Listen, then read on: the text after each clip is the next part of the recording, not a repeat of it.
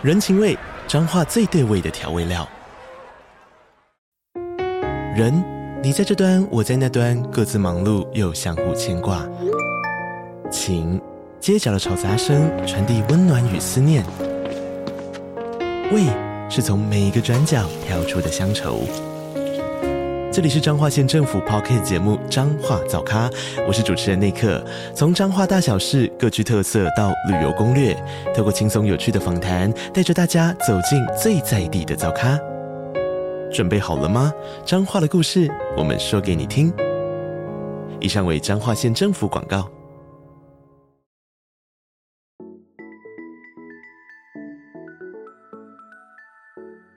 大家好，欢迎收听斜杠杠杠杠，大家来开杠。我是乔王，我是威廉。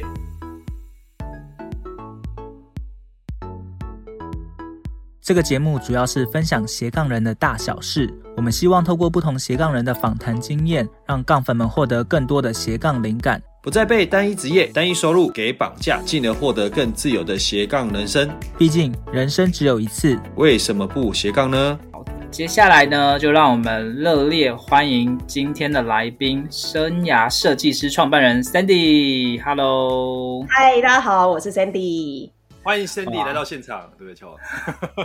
对，今天其实我们好不容易邀请到 Sandy 哦，之前其实我们才刚办完一场讲座嘛，啊，也听到 Sandy 在台上哇分享的非常的好哦，所以我们就迫不及待的呢，想要邀请到 Sandy 来跟我们分享。有关生涯，或者是有关有关猎人头，以及呃人力银行等等方面的相关知识哦。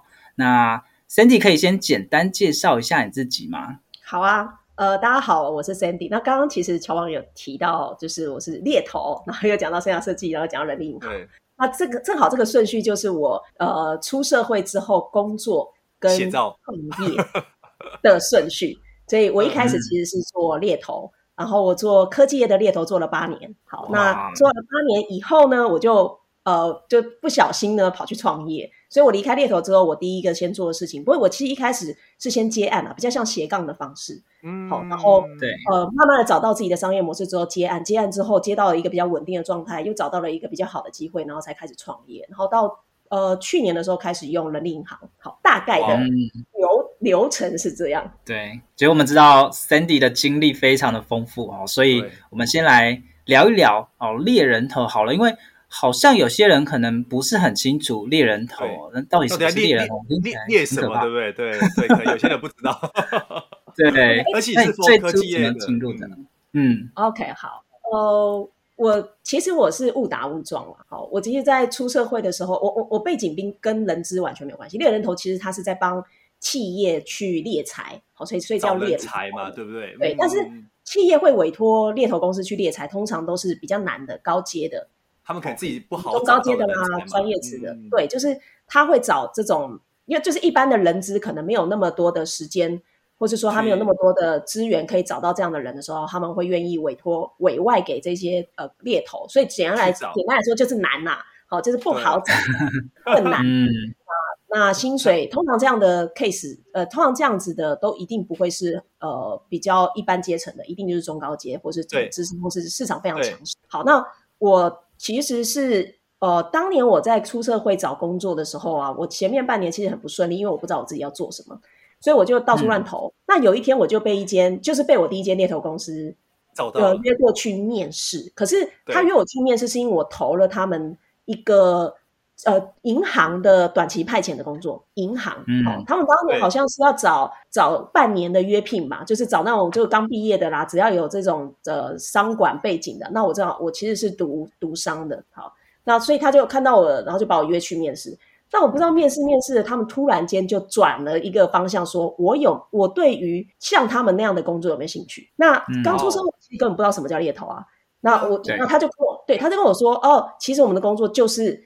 呃，我们会有客户会请我们帮他们找人，然后所以你就像你就是呃看到了我们的这个广告张贴，所以来应征，那所以就会安排面试，然后面试完之后我们会去评估适不适合送给我们的客户，然后就大概跟我讲了一下猎人头工作，嗯、我觉得很酷，就我觉得啊，因为可能第一次听到哇，被面试的人去面试别人，而且那时候我才二十二、二十三岁，刚出社会，对，刚出会社会没多久，嗯，因为我觉得这个这个而且他的办公室又在他又在信义区的 A 级办公室，哦、你知道吗？很多亨特几乎都在信义区，蛮他住在那边，反正就是一零一附近那边啦。对，对你就会觉得哇哦，就是来到这个地方，未来充满了美好，对，充满了美好。我当然就觉得说，哎，我觉得蛮有趣的。好，所以我其实是因为这样才接触到是猎头这个工作，所以经过第二次面试，第二次、第三次，然后后来我就进去了。那我我是因为这样子进去的。好，所以呃，嗯、这完全跟我。哦，当初就我从来没有想过有这样的行业或者有这样的职业，所以这算意外吧？对，没错。那呃，所以我们都知道猎人头是帮企业去找一些高阶人才嘛。那在呃过程中有没有什么是让你比较印象深刻的，或者是说你有没有怎么样的方式去协助这些人，然后找到对他的工作？嘿，所以你听说你列过成千上万的嘛？吼，应该有那么多，这八年的累积。应该有上上万这件事情，应该是说我至少打电话跟人聊接触接触的应该有了，对，数字是有破万的，嗯、哇，对，这些是破万的。每天我们看履历表真的是看不完啊，每天感觉会不会你就是跟人家对谈大概三十秒钟，大概知道这个人 O 不 OK 了？感觉会不会最后变？呃，到后期一定是的，因为那就是一个 经验累积嘛，就是你经验累积，你到一个程度，下一位不行了，下一位，对，没有你，威廉行不行？不行了，不行了！哎、欸，还、啊、没有。所以你如果说不行，等下就录录不下去了，不行，他不能这样讲。所以我们一定要可以说下去嘛。所以不会啦。其实猎头要怎么讲？因为猎头所接触的，我称之为呃金字塔顶端的精英型上班族。哦，确实，确实，确实，没错。好，我就讲金字塔顶端的。但实际上，我们多数的人都不是这金字塔顶端的上班族，我们可能是九十五趴的那另外那九十五趴的人，包含我自己也觉得我的条件各方面其实也不是这顶尖的这五趴。嗯，所以其实接触他们久了之后呢，嗯、其实难免你会有一种对自己的未来很惶恐，知道吗？哦，怎么说呢？怎么说？因为你看着这些人都很优秀啊，什么国外回来啦，啊、台积新交城啊，研究所毕业的经贸商啊，对，就是你看自己的条件，你看他们的条件，再看自己的条件，你就会觉得。我好像没有这些条件，所以我没有办法跟他们一样有这么好的职业发展。好，然后你看那些呃，那你身边的人，假设都不是这些呃，我们大部分朋友，我自己的身边朋友不是这一些呃这些条件的人嘛？那他们知道你在做猎头，就会想说哦，你在帮人家找工作，那你可以帮我看履历，你可以帮我找。可是但是你就有点尴尬，对对。那他跑来找你的时候，我们是帮不上任何忙的，因为我们是稍微帮客户找人啊。是客户发案子给我们，没错，嗯，对，所以我觉得那是第一个，就是我们帮不了呃这九十五趴的人，同时我们也知道自己是这九十五趴的人，嗯，所以那个时期其实对我反而是一直在反思，我如果没有办法成为这顶尖的五趴，那我我要做什么？未来该怎么办？嗯，就会有这种有一些焦虑感，对不对？有点焦虑感的感觉，会焦虑啊，而且是很焦虑，就是那种焦虑是呃，你会开始去想啊，我是不是要应该要去再读个。读个读个研究所啊，对。可是你就算想说，我就可是我又看了一堆履历表，很多人是后来读了研究所，但也没有因此而比较好，因为对，就是他们也他们可能是本来就在一间大公司里面，他们为了升迁，为了要往上升迁，所以他们只好他们想说哦，因为公司你如果是硕士，那你就可以做到科长，就可以做到什么，然后你就可以你的薪资可能就可以加薪，然后或者说去考个 PMP 证照，然后当时一些大公司他们可能就会给你加薪。所以他们是有很因果关系不太一样，对，那个因果关系不太一样。他们是因为有了知道拿了这个东西可以获得什么，可是对我而言，我是我不确定我拿这个东西可以获得什么。好，所以我在初期的时候其实是有很多这样子的一个焦虑的。所以这也是后来我为什么会去斜杠去创业，那是因为我知道我在上班族里面拼不过别人的。你这怎么拼也很难到五趴，对，没错，嗯，对，不可能，不可能。那个是已经当你在出社会那一刻的条件几乎已经决定了。因为等于是先天条件带那一刻，对对对，没错。对对啊，你就不是台政经销商，你就不是从国外回来的，啊，你就没有一开始进到这些大公司啊，所以你不用想。等于是说，你后面的取得成本会变得又更高，除非啦，对。哦，不止更高，风险也很高。哦，也是，你再回来又再加四岁。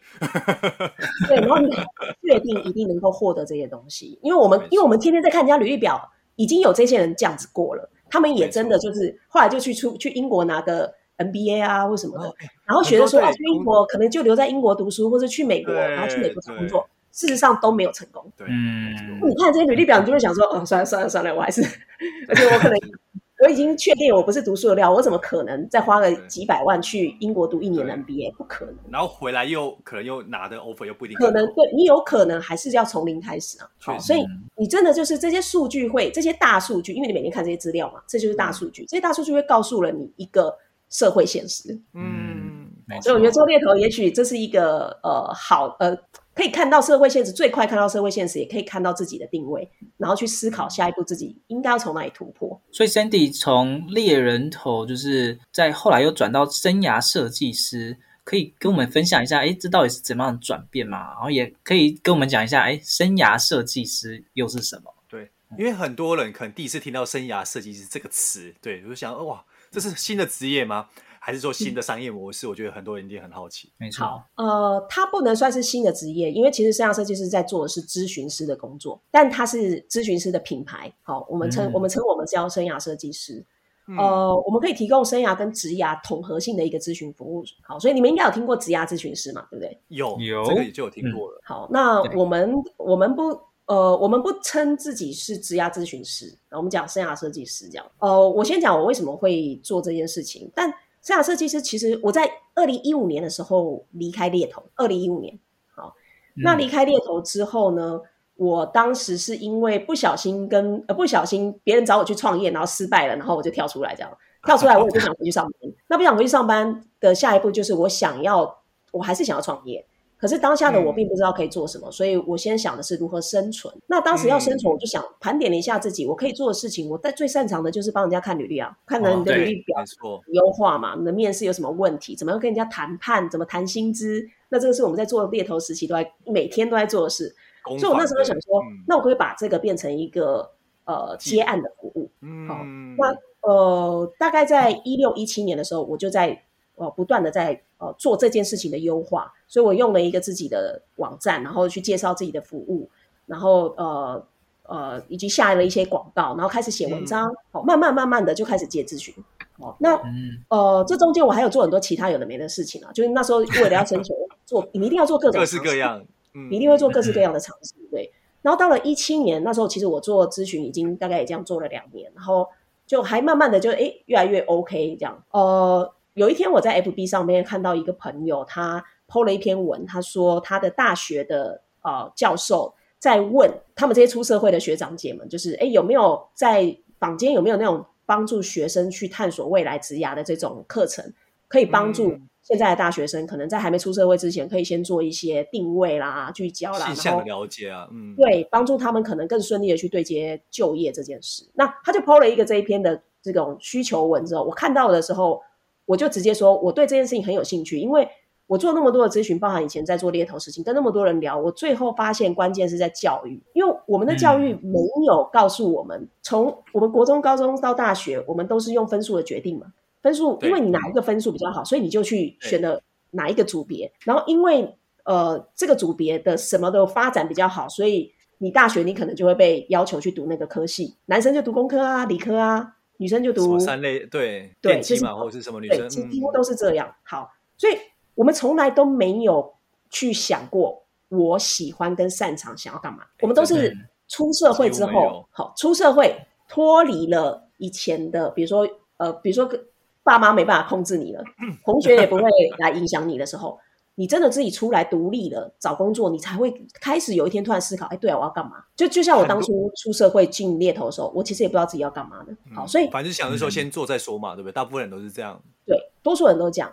所以我就一直觉得关键是教育。如果我们从国中就开始去发去去尝试去寻找自己喜欢跟擅长什么，哎。加上高中三年，加上大学四年，他会变成，他可以成长成什么样子？就这个才是关键呢。好，所以当时我看到那一篇 po 文的时候，我就说，我觉得这个超重要，我超级有兴趣。可是我从来没有教过课，我也没有，我也没有讲过这种，我也不知道这个内容是什么。嗯，然后他就，可是对方说，哎，对，Sandy，你做猎头，然后你又做咨询，你一定超了解这个就业市场的需求，然后可以搞不好就可以呃去跟这些呃学生们去讲他们未来应该要。这样，然后我就说，可是他们要的是帮助他们做一些探索课程。我没有教过课嘛，我就说，嗯，没关系，我对这件，因为我觉得这件事情很重要，所以我想要来自己试试看。我在二零一七年年初看了这些这样这个东西之后，我立刻下一件事情就是召开了一个读书会，然后这个读书会的目的就是我要设计一堂课程，这个课程是要帮助人们可以去找到自己未来职涯的方向，然后就有一堆人报名，然后我们就选了十个人，wow. 这十个人我们就花了半年的时间，呃，同从一本书叫《Design Your Life》，当年很红的一本书，《Design Your Life》这本书，当做原型开发了一套课程，在二零一七年底的时候。我们试办了两场生涯设计工作坊，然后办完了之后呢，我在二零一八年就正式开始对外开生涯跟设计工作坊。那时候还叫生涯设计工作坊，就是它就是一个工作坊。嗯、那、嗯、呃，那一年开了非常多场之后，我们就定掉了，就是我们要培育生涯设计师。好，那为什么我要培养生涯设计师？因为我发现，哎，来参加课程的人，我们当初一开始想说要帮学生解决问题，对不对？对。你会发现没有哦，二十几。十几岁的、二十几岁、三十几岁、四十几岁、五十几岁的人都都来参加，因为我们没有做过这样的自我探索教育，我们从小到大都没有过，所以不管你是哪一个年龄层的人，对于自我探索这件事情，其实都是有需求的。哦，不是说过了三十就没有了，对不对？我可能 已经到四五十，四五十，哎，我也没有了吗？对对对，我还是找找时间找 Sandy 报名一下好了。那时候就发现了，就是。呃，我我们需要更多跟我一样的咨询师。等于是说，你一个人的力量有限，嗯、你再怎么教，就是服务就那几个。但是你反而是借由训练更多的那个生涯咨询师，哎，反而是可以服务到更多有需要的人啊。我觉得是你没错，没错，因为。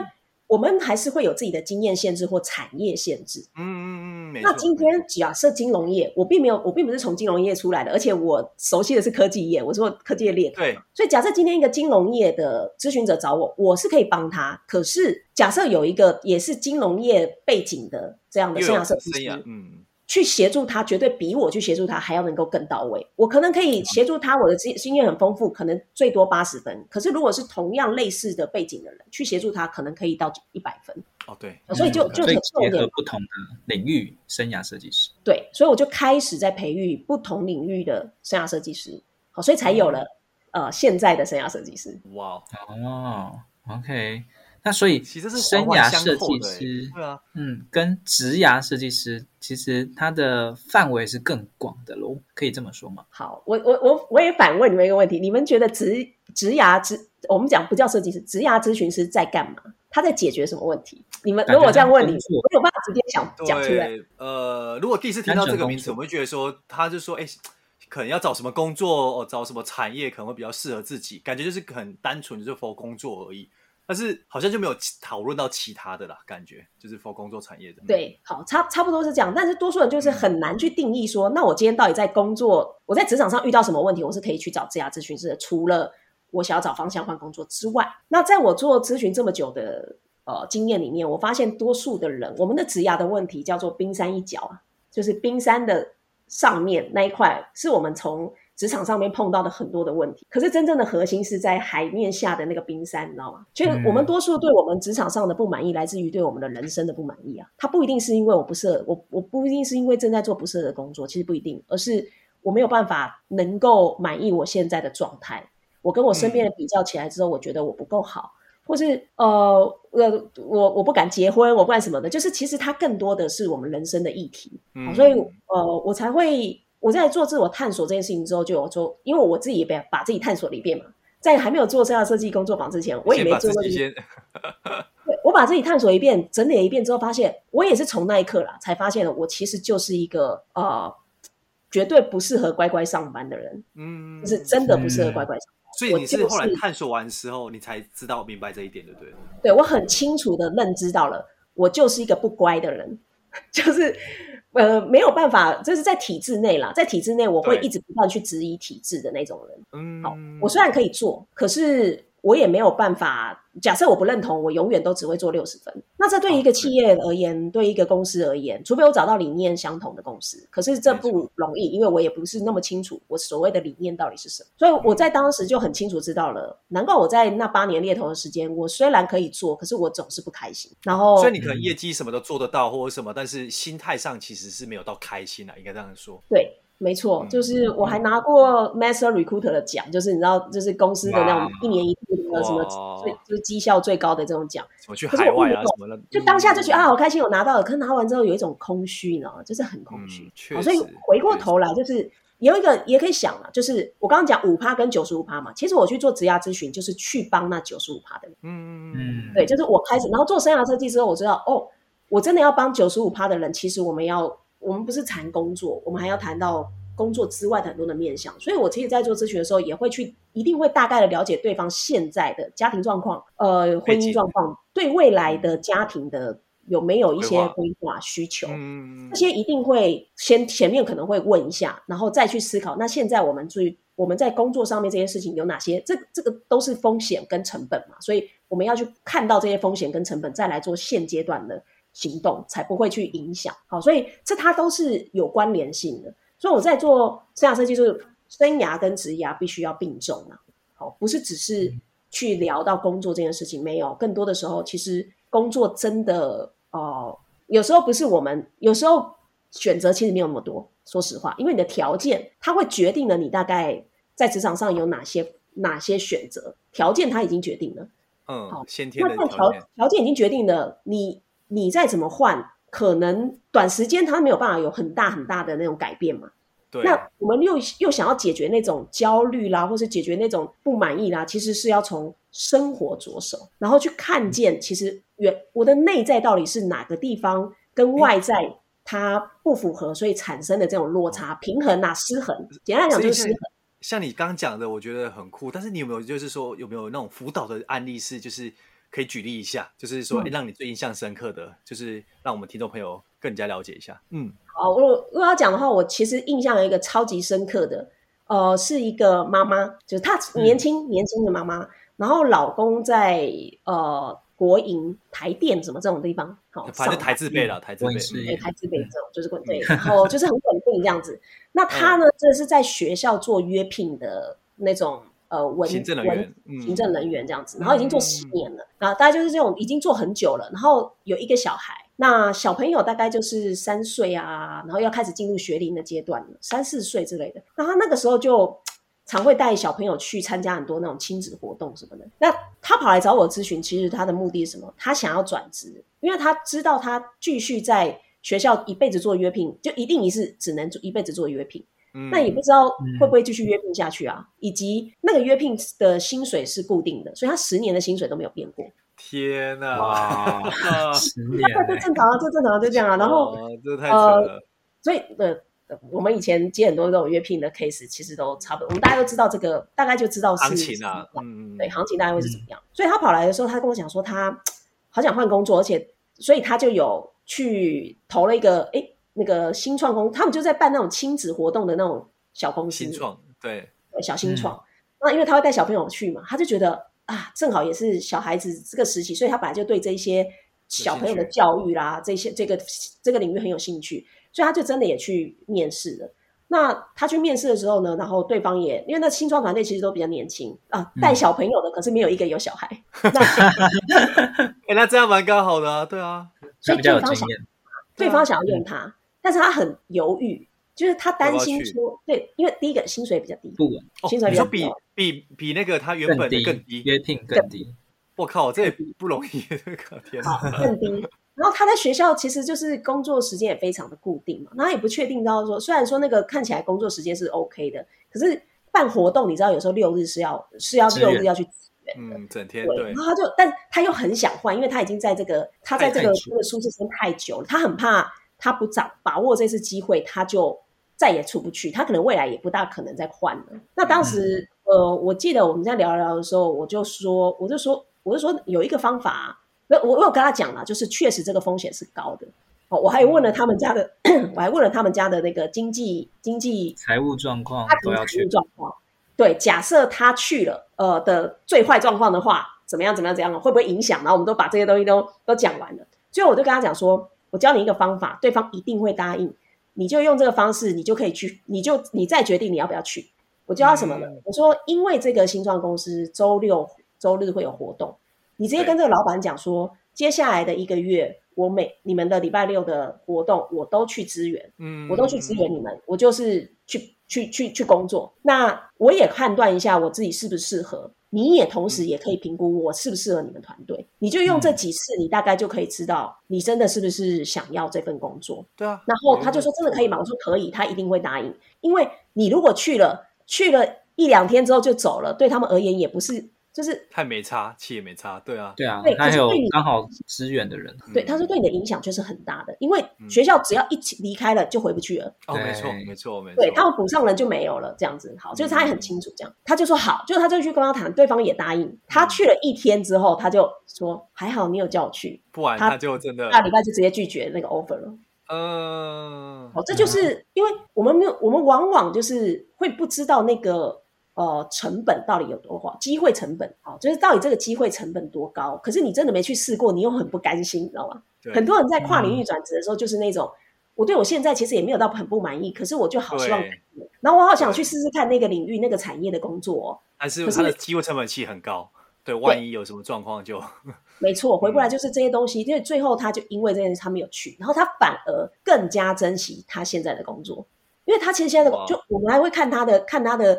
测验呐，看他的个性呐、啊，其实他是适合，他是适合在现在这个环境，以及他的状态也适合经营现在的家庭。嗯，就他的状态，哦、对，那只是人没有去尝试过，一定会总觉得会有遗憾，你知道吗？对，就是会有那个想象，就是你还是想要去，就是去试，但是又对，但是像 Sandy 这个就有点是说，哎，有去试了一下，哎，感觉真的是至少他没有遗憾的吧？至少他想到心里那个心里那个怎么讲？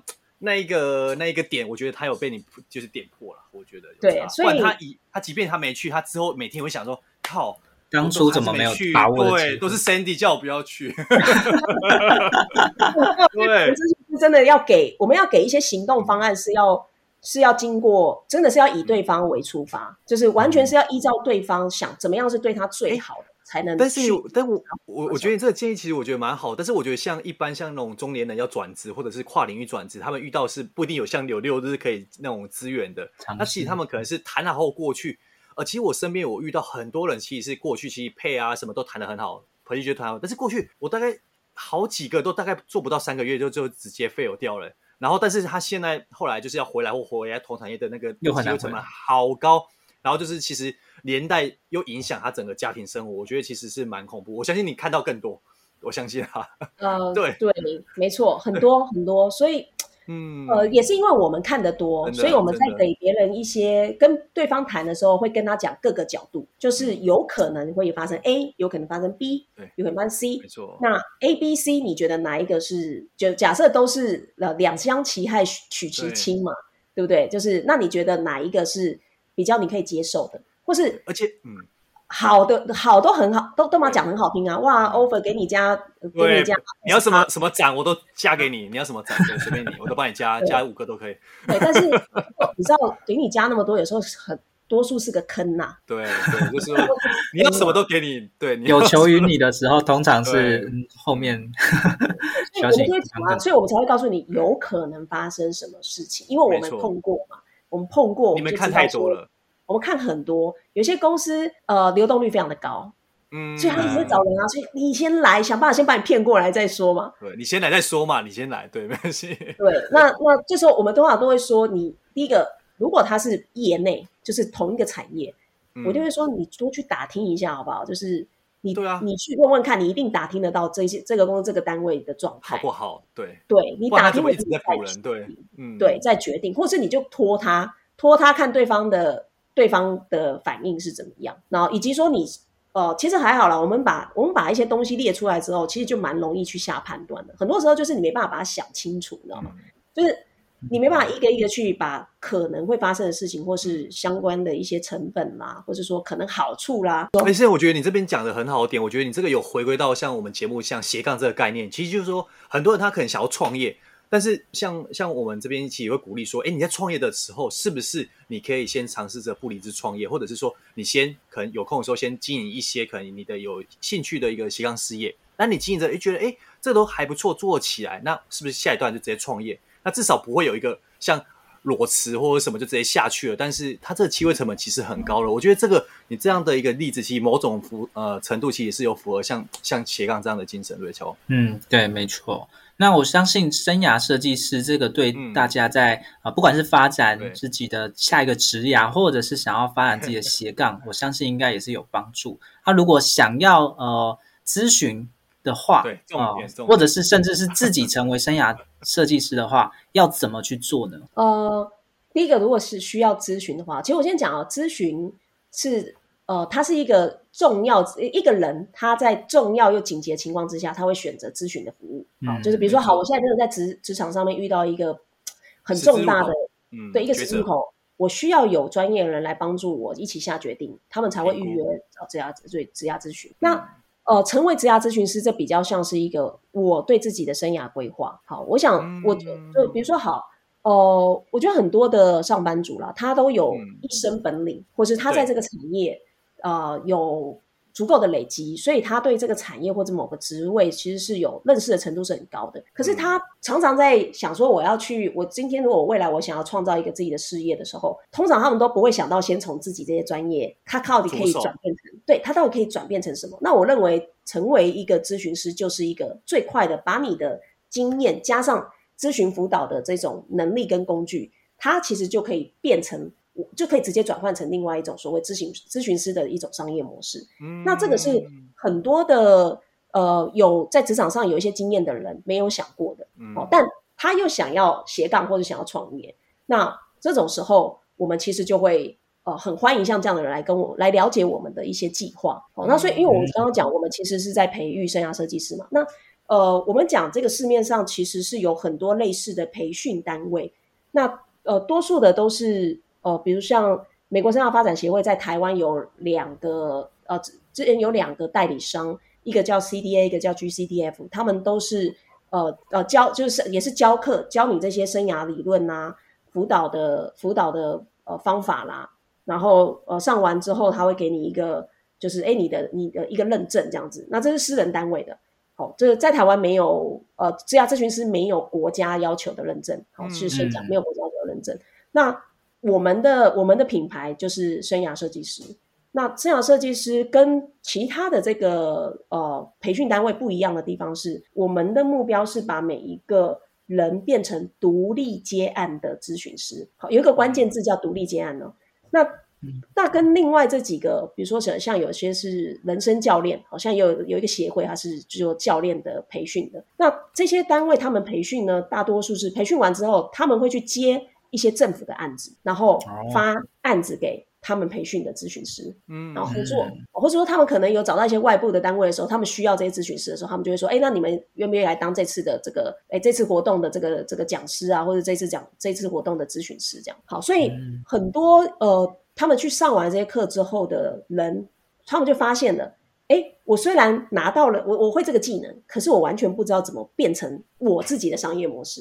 嗯嗯嗯嗯。好，那因为我是从无到有自己搞这个商业模式的，我并不是先去上过那些课，什么生涯专业什么不是，我也不是心理心理背景不是，我完全就是在市场上呃实打实的磨出来的。对，从无到有。因为我对，因为我就是直接去跟这些人谈，然后看他们遇到什么问题，然后我从我过去的经验去梳理，说怎么样帮他解决这个问题。嗯，然后一慢慢慢慢慢慢的服务。对，所以呃，比较是市场导向嘛。好，所以那时候哦、呃，我们的我就发现了，那这些人他都他有这些生涯理论，也有这些工具，可是他不知道怎么接案，嗯、就是真的要商业模式。对，他到底怎么转换成商业模式？所以我们生涯设计师就是。呃，除了就是生呃生涯啦这些呃理论或工具之外，嗯、我们补了另外两个东西，就是品牌，好，就是个人品牌商业模式销售，对对，就是对你的你要如何，其实很简单，就是你一定要经营，呃，你一定要有呃个人品牌加自媒体，没错，嗯，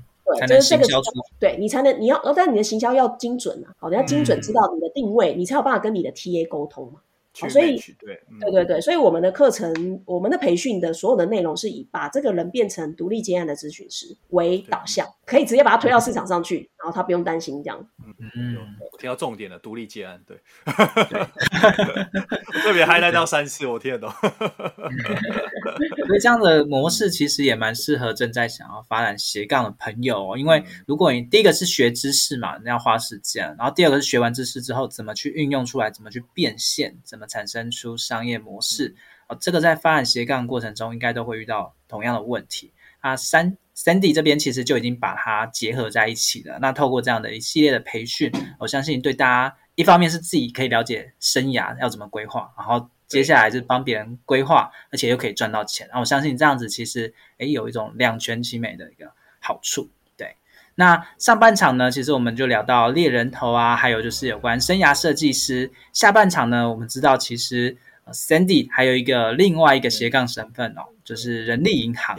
好，对那听说在去年默默干了这个大事，对不对？对对对对对。然后我相信大家在找工作的时候，当然也会去上人力银行嘛。啊、但是，哎，这个人力银行是由 Sandy 自己创出来的，所以我们也可以好好聊一下，哎，关于人力银行我们要注意什么样的事情哦。所以大家，哎，如果对于求职啊，或是转换工作很有兴趣的话，下一集一定要来听我们的这一集分享哦。